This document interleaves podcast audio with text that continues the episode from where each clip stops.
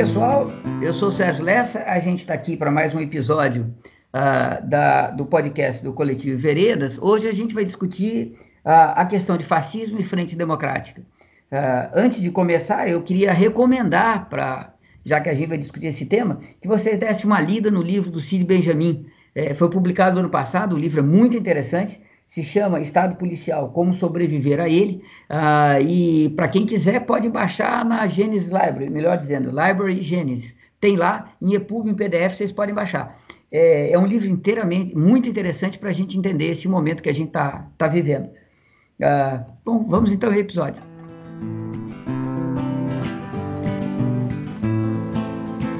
Me parece hoje, pessoal, que essa discussão acerca da caracterização do Bolsonaro se o projeto Bolsonaro é um projeto fascista ou não, me parece que está ganhando uma importância cada vez maior. É, não só porque tem uma questão, eu diria, científica, histórica em jogo, mas também porque está tendo um peso político cada vez maior. Né? Essa caracterização está jogando um peso político cada vez maior. Por que, que Bolsonaro não é fascista? Se a gente for analisar o fascismo, vocês vão ver que o fascismo tem várias características muito importantes. A primeira característica importante é que ele surge na Itália e na, e na Alemanha com projetos é, nacionalistas que têm um conteúdo claramente contra a ordem imperialista mundial, não porque sejam contra o imperialismo, mas porque querem um lugar, um lugar de destaque nessa ordem imperialista para a Alemanha e para a Itália. E para realizar isso, como são países de que, que passaram por um processo de unificação muito tardio, a partir de 1870, tem um processo de, de, de industrialização muito tardio, para eles realizarem isso, eles tiveram que implantar um projeto econômico e, portanto, com fortes rebatimentos na sociedade, na política e na ideologia, mas um projeto político que centrou o desenvolvimento e a industrialização do país ao redor do complexo industrial militar. Na verdade, era assim: olha, para transformar a Alemanha num país imperialista importante, ou, ou, ou no principal país imperialista do mundo, nós temos que desenvolver indústria, e para desenvolver indústria e para fazer a guerra que a gente tem que fazer, tem que desenvolver o complexo industrial militar. Então, começa pelo complexo industrial militar. E o resultado disso é que você tem um processo de desenvolvimento que vai fazer com que tanto a economia italiana como a economia alemã vá concentrando recursos ao redor daquilo que é necessário para desenvolver o complexo industrial militar e vai tirando o capital das outras, das outras atividades econômicas. E isso ameaçou, eh, ameaçava profundamente setores importantes da burguesia, setores importantes da classe dominante alemã e italiana, e também setores da, da, da pequena burguesia. Veja, o que, que eu estou tentando dizer para vocês? A, a, vitória do fascismo na Alemanha e na Itália levou, de fato, a uma reconfiguração da burguesia alemã, com a destruição de uma parte dessa burguesia, a reconfiguração da classe média alemã, dos setores assalariados alemães, com a, com a eliminação de uma parte dessa, dessa classe média, e um, e, uma, e um reordenamento no interior dos trabalhadores da classe operária, que não só tiveram um processo de industrialização, portanto, de urbanização, de desenvolvimento, etc., mas também porque a, os seus órgãos de os, os seus órgãos de organização e de luta tradicionais, os sindicatos e partidos, foram todos colocados para a clandestinidade, foram todos destruídos. Então veja, o fascismo naquele momento, ele representava um projeto nacionalista cuja implementação colocava em choque a, a, colocava em choque, ou entrava em choque, com setores importantes da burguesia, da pequena burguesia e dos trabalhadores e dos operários. Isto, veja, tornava a situação política na Alemanha e na Itália pré-fascismo, tornava uma situação política que tornava, que, que, fazia possível a montagem de uma frente antifascista que incluía a, a burguesia, a classe média, trabalhadores, etc. Porque você tinha setores da burguesia, setores da pequena burguesia e dos trabalhadores e dos operários é, que seriam profundamente prejudicados com a vitória do Hitler e do, e do Mussolini. Então veja, naquele momento, uma frente democrática uh, uh, pluriclassista que pegasse da burguesia a classe operária era algo possível. E foi tentado este projeto tardiamente, depois que o Hitler já estava tomando o poder e foi uma derrota atrás da outra, tá certo? E o Partido Comunista tem uma enorme responsabilidade nisso, etc, etc. Veja, se a gente pegar o Bolsonaro, a gente vai ver que o Bolsonaro não tem nenhuma dessas características.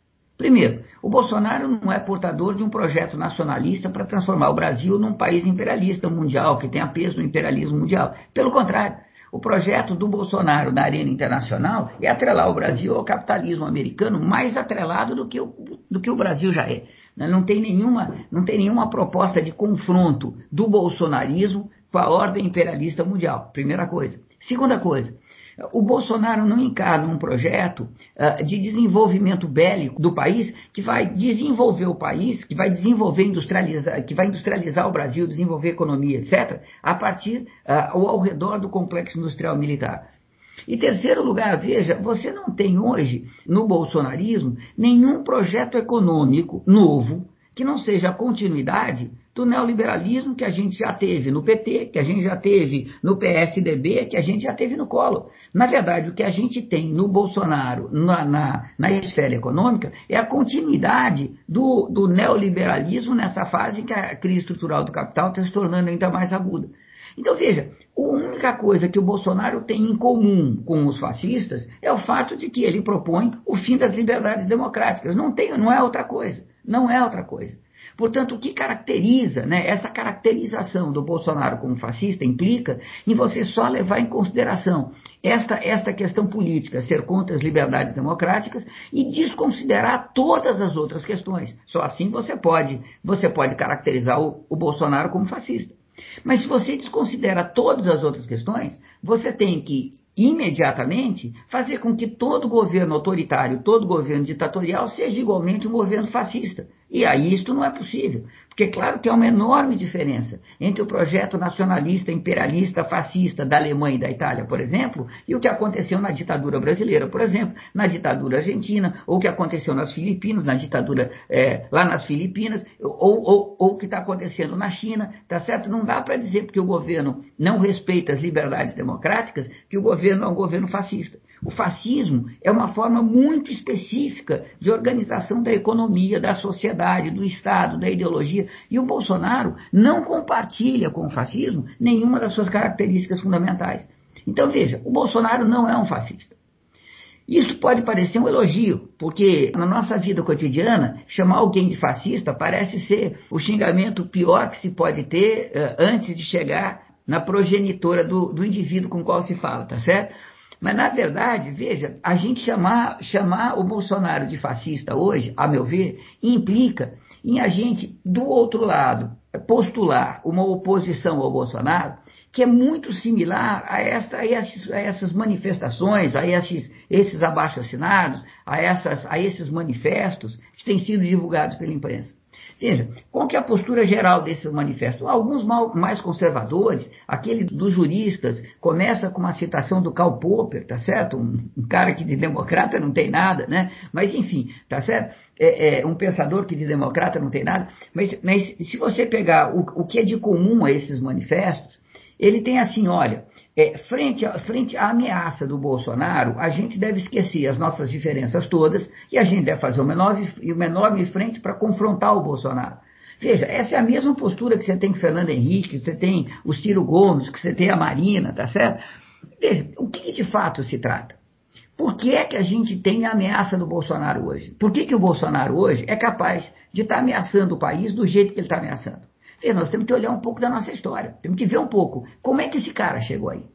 Veja, se a gente for para o final da ditadura, vocês vão ver que boa parte da enturragem do quem está ao redor do Bolsonaro, e enturragem do, do, do Bolsonaro, fazia parte, naquele momento histórico, da ala dura da ditadura. Deixa eu ser mais claro. Veja, é, dizer que a ditadura tinha uma ala dura uma ala mole é uma enorme imprecisão histórica, uma enorme, uma enorme verdade histórica. Na verdade, dentro da ditadura, a partir do final dos anos 70, comecinho dos anos 80, dentro da ditadura você tem, a partir desse momento, você passa a ter duas grandes alas. Você tem uma ala que diz o seguinte, ó, não vai dar para a gente segurar o poder por muito tempo mais, e o que nós temos que fazer é um processo de negociação com a oposição, com os civis, não necessariamente com a oposição, com os civis de tal forma, a gente passar este poder para os civis para eles estabelecerem uma forma de democracia, mas que não ameace nem o aparelho repressivo, nem ameace os torturadores, não ameace os censores, não ameace aqueles que cometeram crime contra a humanidade. E do outro lado, veja, você tem a outra parte que dizia: não, a gente não terminou a nossa missão histórica, a gente tem que matar mais gente, trucidar mais gente, reprimir mais gente, porque só assim a gente vai cumprir a nossa missão histórica. Né? Então você tem dentro da ditadura duas estratégias. Uma estratégia de negociar com a oposição e uma estratégia de reprimir a mais a oposição. No momento de crise econômica generalizada, desgaste, etc., quem acaba predominando vai ser a estratégia de negociar com a oposição. Bom, enquanto a ditadura estava se dividindo assim, a oposição se dividia de uma forma simétrica. A oposição começa a passar por um processo em que a oposição começa a dizer o seguinte: olha, vamos negociar com os militares ou não vamos negociar com a ditadura? Uma parte da, da, oposição diz: não vamos negociar, nós vamos derrubar esses caras e vamos levar esses caras a julgamento, vamos prender os torturadores, vamos levar para a cadeia, vamos prender os corruptos, enfim. Né? Mas o grosso da oposição começa a dizer assim: não, peraí, é melhor a gente negociar para ter uma transição negociada do que não ter transição nenhuma. Você não topar negociar agora é fortalecer a ala mais repressiva da ditadura e as coisas só vão se tornar piores. Então se monta uma enorme frente que inclui boa parte das organizações de esquerda. Nesse momento você tem o PCB, você tem o PCdoB e outras organizações apoiando os civis, nem todos de oposição, né? mas os civis que estavam concordando em fazer essa negociação com a ditadura. Veja, a negociação termina avançando. E o resultado deste processo é que você tem a derrota da emenda Dante de, de, de, Oliveira, que faria a primeira eleição direta para presidente do país, vai ter eleição indireta, e na eleição indireta, essa enorme frente de oposição que concorda em negociar com a ditadura, fecha uma negociação e fica então sendo, para ser eleito no colégio eleitoral, o Tancredo Neves para presidente e o Sarney para vice. Veja, o Tancredo era, durante toda a ditadura, apoiou a ditadura, apoiou as torturas, apoiou a perseguição aos políticos, etc.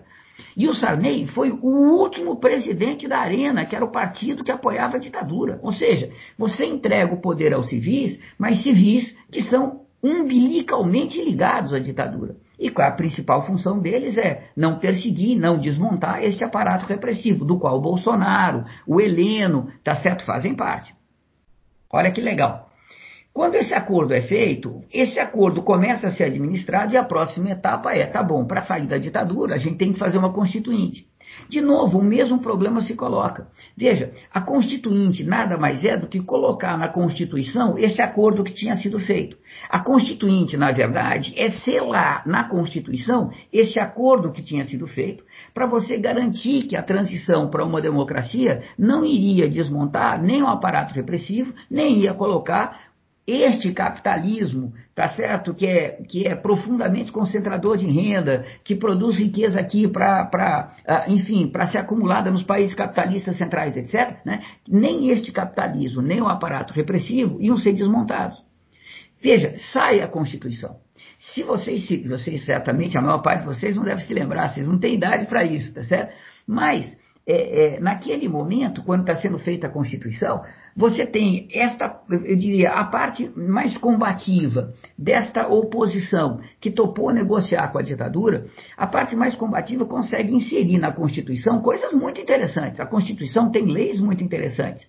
Todavia, essas leis mais interessantes, elas foram aprovadas na Constituinte com uma ressalva, que elas seriam regulamentadas no futuro e enquanto elas não fossem regulamentadas, essas leis não teriam validade.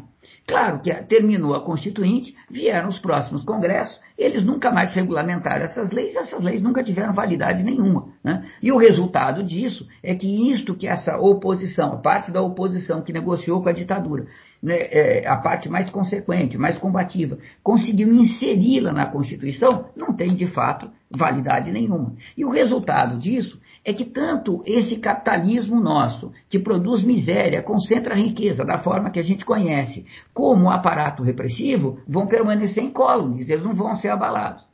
Veja, você tem o processo que vem, vocês lembram que a partir daí você tem a primeira eleição, o Collor é eleito, aí você vem o impeachment do Collor, vem o Itamar Franco e vem o Fernando Henrique Cardoso. Veja, quando a gente chega no governo Fernando Henrique Cardoso, pela primeira vez a gente tem, de fato no poder, um cara que tinha sido perseguido pela ditadura. É importante dizer que o Fernando Henrique foi perseguido, mas ele não fez parte nem da luta armada, nem da luta clandestina. Ele abandona o país rapidamente, tá certo? E tem um exílio bastante confortável lá fora. Mas ele foi perseguido, indiscutivelmente.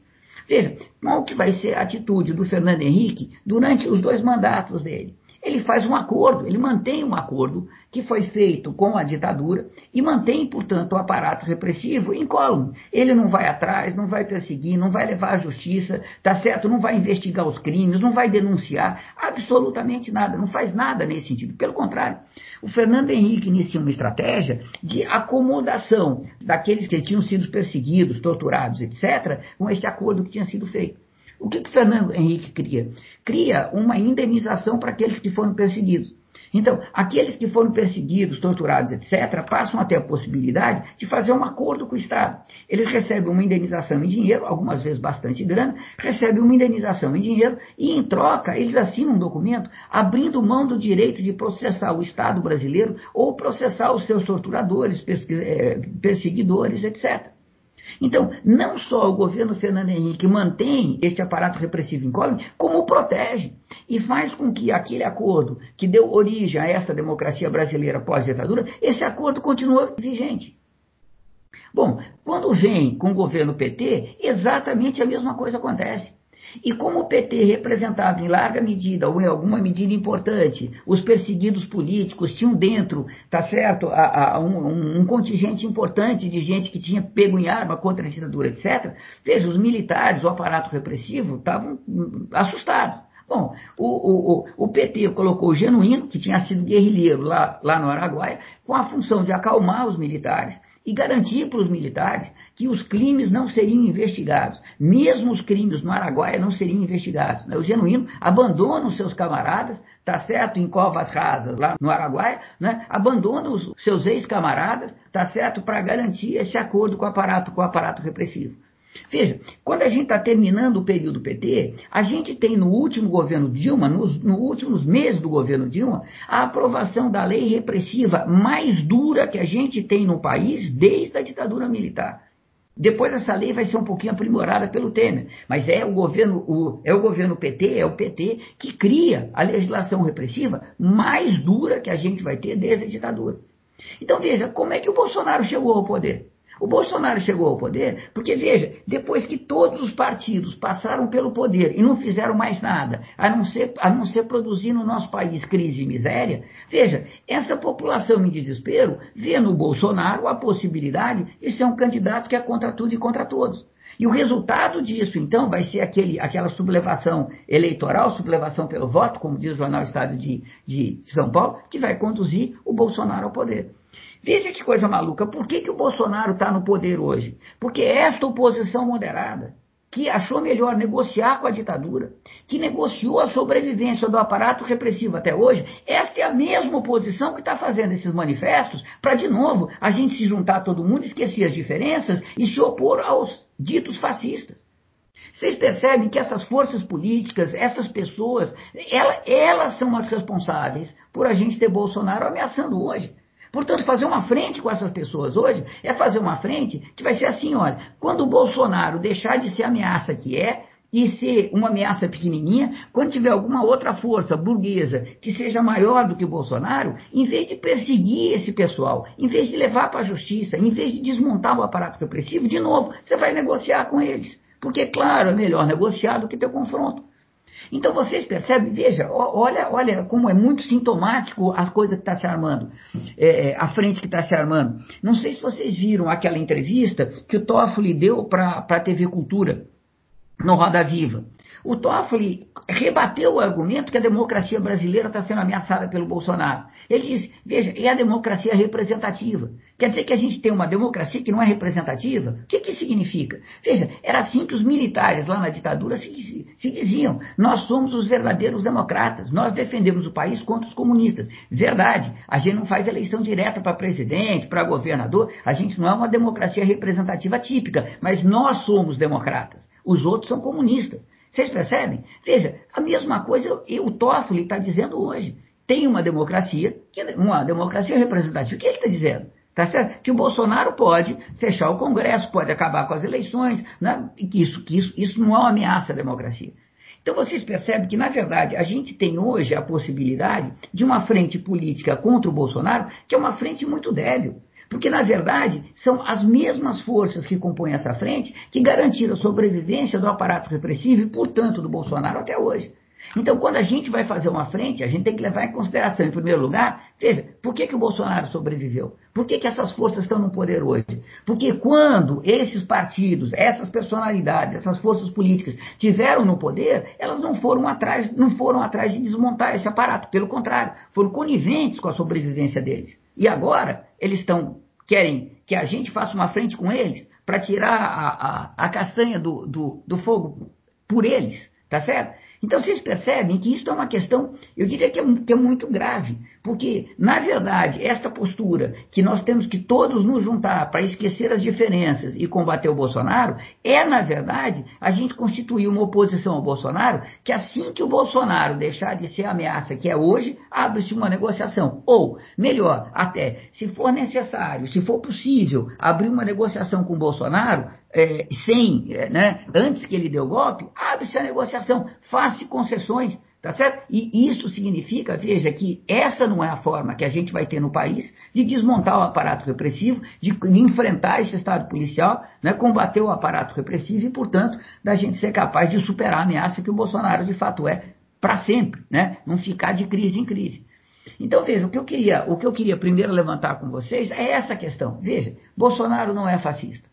A forma da gente enfrentar o Bolsonaro hoje não é fazer uma frente democrática, como era na época do Hitler, como era na época lá do Mussolini, fazer uma frente democrática, esquecer as nossas diferenças, tá certo? E confrontar o Bolsonaro. Não é isso. Nós temos que olhar para a história e apontar, de fato, quem são os responsáveis pela sobrevivência desses malucos que estão no poder hoje. E os responsáveis, ó, é o PT, é o PSDB, é o PSOL, é o PCB, é o PCdoB, é essa frente toda que negociou com eles o tempo inteiro.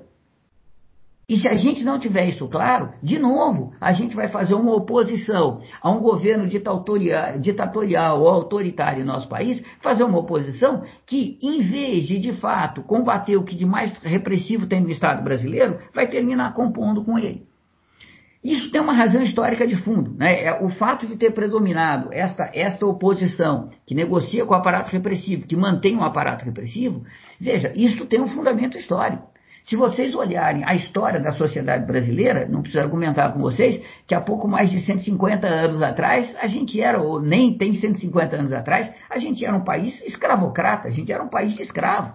Veja, a sociedade brasileira é uma sociedade tão desigual, é uma sociedade que concentra a riqueza nas classes dominantes de uma forma tão brutal, que ela só pode se manter com fortíssimo grau de repressão na vida cotidiana. Portanto, essa relação das classes dominantes, da pequena burguesia, desta oposição que topa negociar com o aparelho repressivo, veja, tem, tem um fundamento histórico muito profundo na nossa história, que vem desde o período colonial. Uma sociedade tão desigual como a nossa só consegue se manter com um nível de repressão elevadíssimo. E por causa disso, então, você tem esta, esta conivência. Uh, uh, uh, das classes dominantes com o aparato repressivo uh, uh, que foi criado sob a ditadura, tá certo? Que, e, e, e que subsiste até hoje. O que eu queria dizer para vocês é isso. Veja, Bolsonaro não é fascista. E a forma da gente enfrentar o Bolsonaro não é compor essas frentes que a gente tem aí.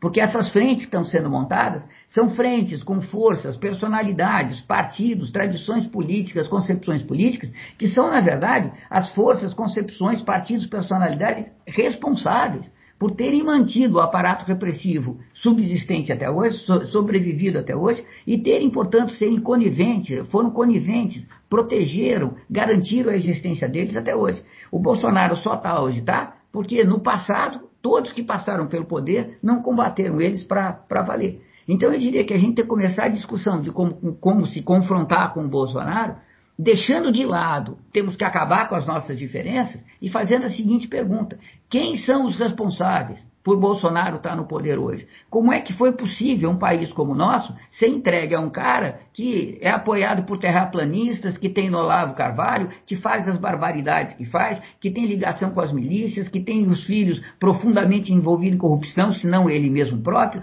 Veja, como, como foi possível isso acontecer?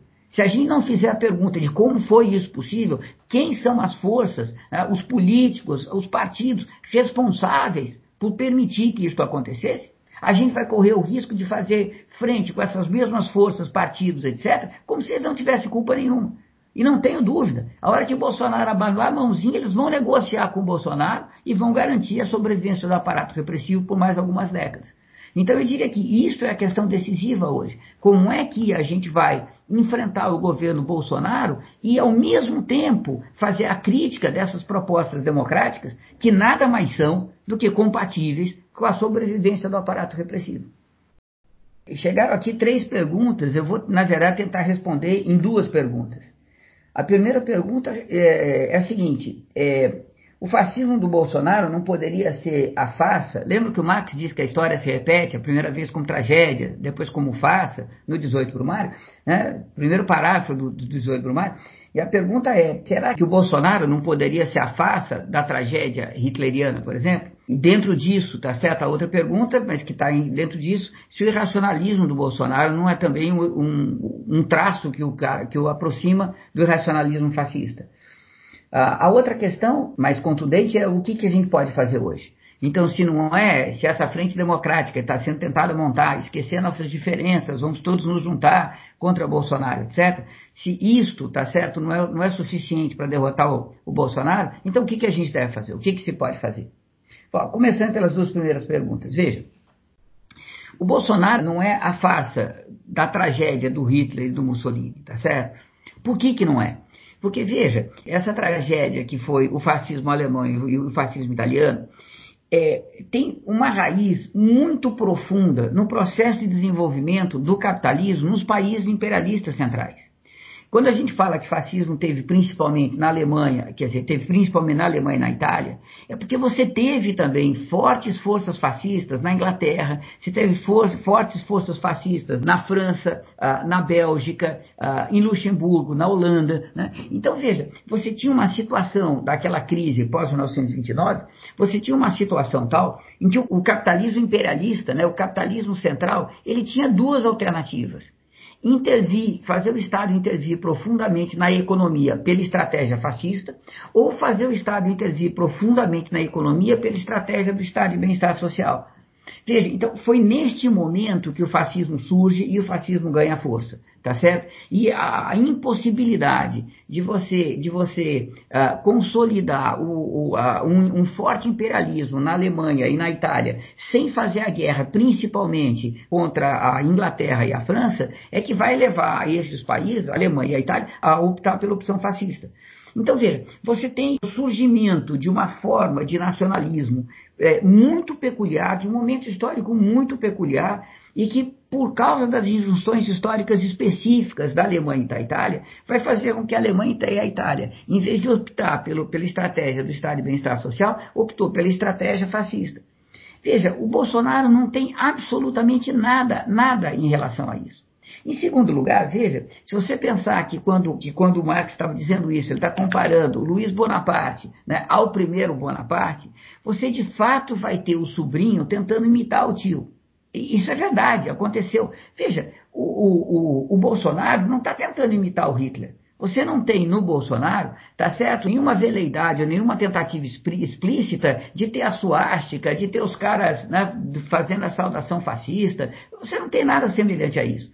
Então eu diria que, que, na verdade, o Bolsonaro não é um fascismo degradado pela crise estrutural do capital. O Bolsonaro simplesmente não é fascista. É um projeto autoritário, ditatorial, que surge no Brasil ah, nesse momento de crise econômica, nesse momento de crise estrutural do capital, tal como rebate na gente, etc. Mas também surge no Brasil porque se tornou uma alternativa possível, porque eles sobreviveram. Esses ditatoriais, esses autoritários, antidemocratas, eles sobreviveram a, vários, a várias décadas décadas de governo democrático, porque as forças democráticas desse país jamais combateram eles para valer, nunca foram atrás deles para valer. E o resultado disso é que quando essas forças democráticas entram em crise, porque passaram pelo poder e só pioraram em país, concentraram renda e conduziram essa crise que a gente está, veja, nada mais natural que esta alternativa, tá certo? Ressurge, que a alternativa bolsonarista ressurge. Então eu diria que não, tá certo? Não tem, não tem nada semelhante ao fascismo, não tem nenhum traço que possa levar a dizer que eles são a farsa fascista, tá certo? Eu tenho impressão que não, eu diria que não. Veja, a questão do irracionalismo. Se a gente pegar o irracionalismo é, fascista, é, é irracionalismo, indubitavelmente. Mas se o Lukács não tiver errado, é o irracionalismo que vem se desenvolvendo desde o final do século XVIII, comecinho do século XIX, que tem, portanto, uma, uma trajetória teórica, tá certo? De grande proporção, de grande peso, é, para se, se falar uh, burguesmente, para se falar academicamente, que tem um peso na cultura europeia, mas especificamente na cultura alemã, muito profunda. Veja, o grande filósofo nazista era o Heidegger. O grande pensador do destino alemão uh, uh, uh, nazista era o Heidegger. Veja, o que, que a gente tem no bolsonarismo em relação a isso? A não ser que a gente considere o Olavo Carvalho um grande pensador, veja, a gente não tem absolutamente nada. São todas pessoas de uma profunda ignorância, sem nenhuma raiz cultural, que não tem nenhuma ligação para valer com o desenvolvimento cultural do nosso país, acima de tudo ignorantes. Ignoram o país, ignoram a realidade nacional, ignoram a, a nossa história. Né? E o resultado disso é que é um, é um, irracionalismo que é muito diferente do irracionalismo nazista, muito diferente do irracionalismo fascista. Tem claramente como ponto de contato que é um irracionalismo, portanto, é você substituir a realidade por fantasia, substituir a, a realidade por delírios. Tá certo? Mas só isso não caracteriza esta, esse racionalismo como racionalismo fascista, como foi que, que o Lukács caracterizou o irracionalismo do Hitler, do Mussolini, etc. Então eu diria que não, tá certo? Agora, de onde que vem a força que o Bolsonaro tem hoje? Eu diria que a força do Bolsonaro vem basicamente é, um, veja, num primeiro momento, em 2018, veio de um desespero e de um desencanto generalizado pela população tá certo? Com todos os partidos e todas as forças políticas que haviam passado no poder até então, que são todas as forças importantes pós, pós-democracia. Né? Todos os partidos importantes passaram pelo poder de alguma forma e fizeram exatamente a mesma coisa: concentrar renda e produzir miséria. Todos eles. Veja, o desencanto da população no momento em que a crise piora. Lembra, o ano de 2018 já estava anunciando a crise que ia aprofundar em 2019 que explodiu em 2020. Então, neste momento, você tem um desespero generalizado e as pessoas começam a apostar em qualquer coisa para tentar sobreviver. Né? É, eu não sei se vocês já tiveram essa experiência, mas eu já tive algumas nesse sentido. Veja, às vezes você tem um operário, que é um operário que já teve a ter simpatias pela esquerda.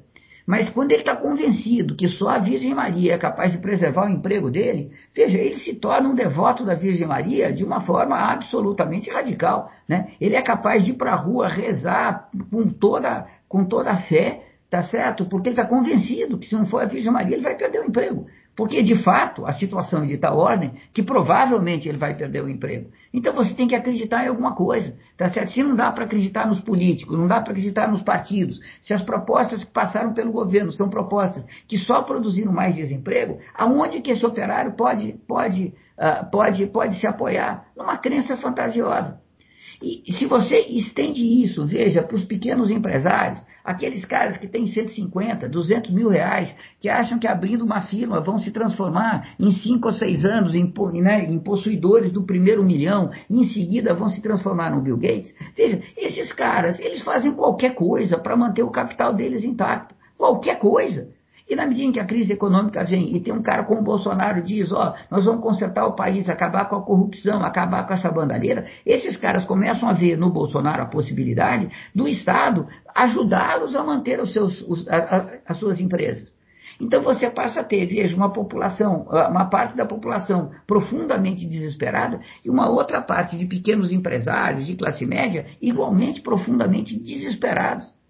E isso, esse desespero, ao meu ver, que, faz que, que dá sustentação ao Bolsonaro. Mais recentemente, com o coronavírus, eu diria que o Bolsonaro ganhou um reforço maior, é, ou, ou pelo menos um novo reforço. Na medida em que os trabalhadores mais miseráveis não têm como deixar de trabalhar para não morrer de fome, e na medida em que esses pequenos empresários não podem fechar as empresas, porque senão eles quebram, não podem fechar os seus negócios, senão eles quebram, veja, você tem, você tem uma certa concordância com a estratégia do Bolsonaro de não fazer isolamento social e não fechar o país, não fechar a economia. Então, na medida em que isto, tá certo, vai se generalizando, que vai ficando cada vez mais difícil para uma economia fechada, uma economia em crise, que está fazendo isolamento social, este miserável sobreviver e este médio empresário sobreviver, na medida em que isso vai se tornando mais evidente, veja, eles começam a apoiar cada vez mais o Bolsonaro que diz, tem que abrir, abrir, abrir. Mas o mais importante é que parece, isso não é certo, mas parece, tem alguns indícios, que uma parcela importante da burguesia, uma parcela importante do grande capital mundial, começa também a migrar para uma posição semelhante ao, ao, ao Bolsonaro para os países da periferia do sistema. A ideia que parece que está se desenvolvendo entre eles é o seguinte: para financiar a recessão econômica nos países capitalistas centrais, você precisa da mais-valia que está sendo produzida na periferia do sistema do capital.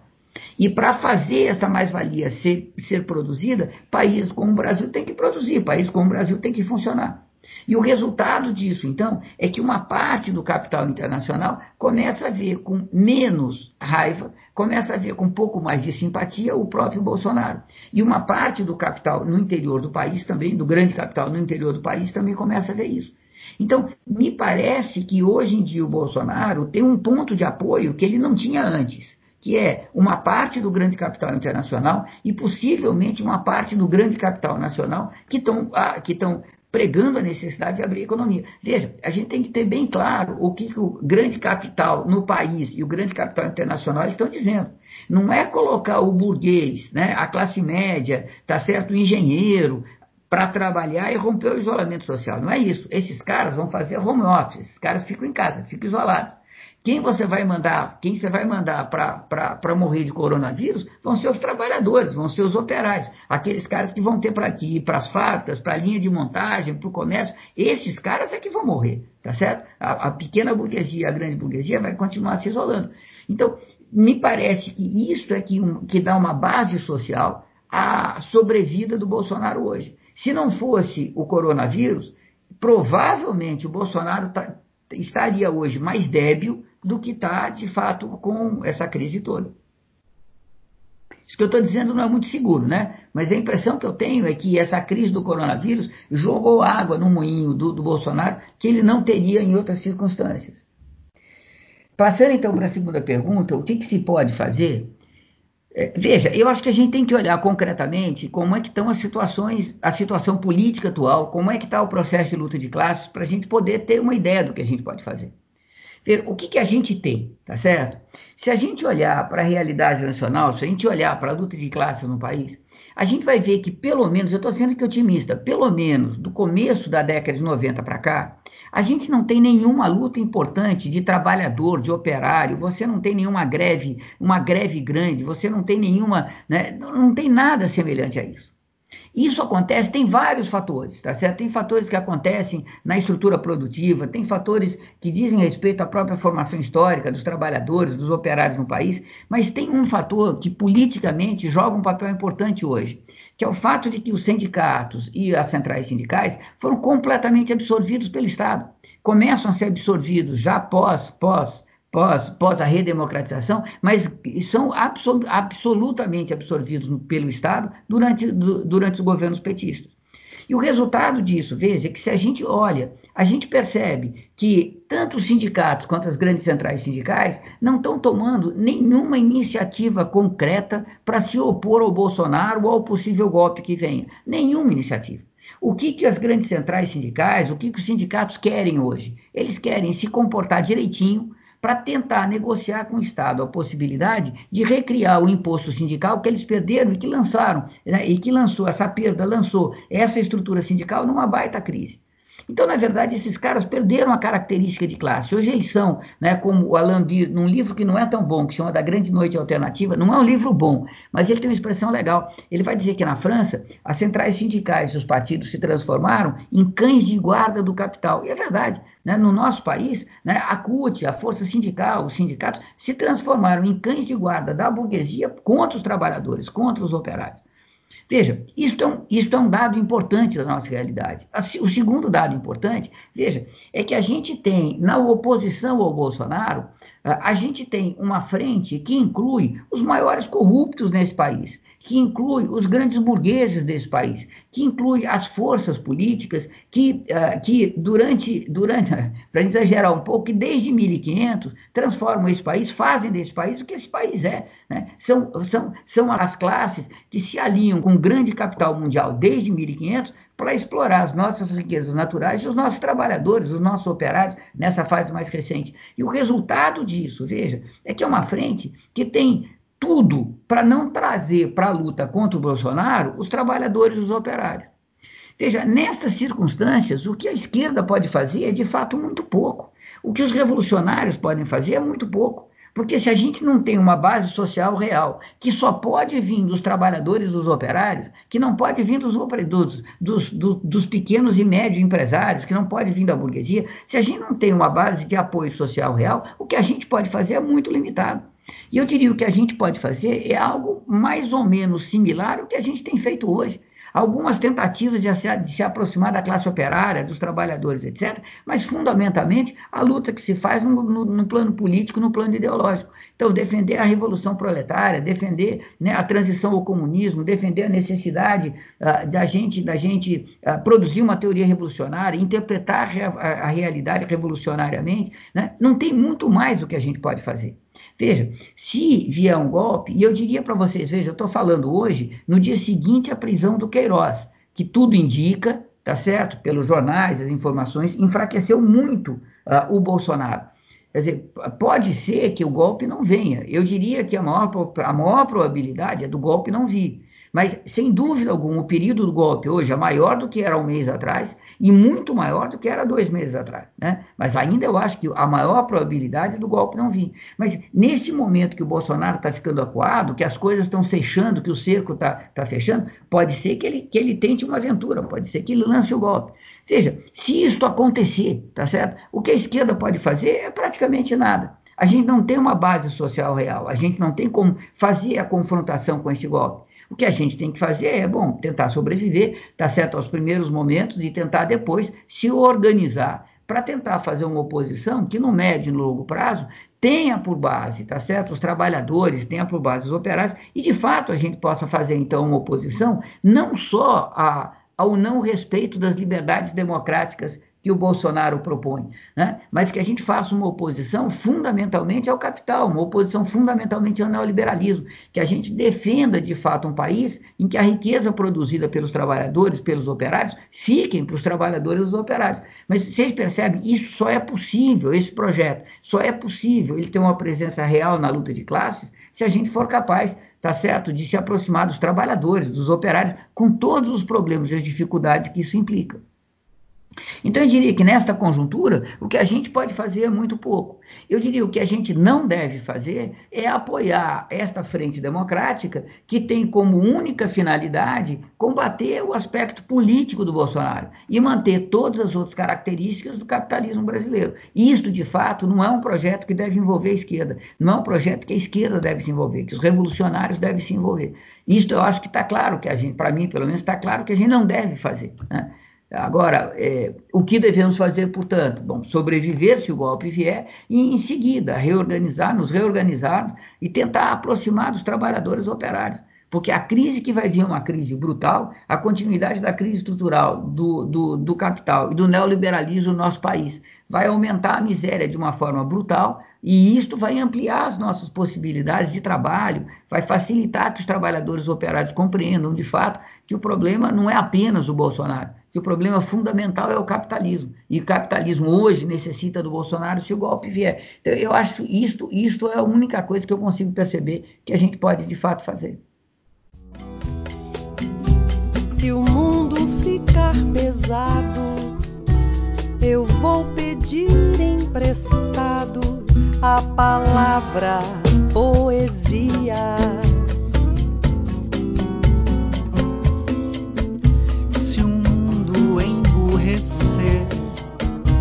eu vou rezar pra chover. Palavra, sabedoria. Se o mundo andar pra trás, vou escrever num cartão a palavra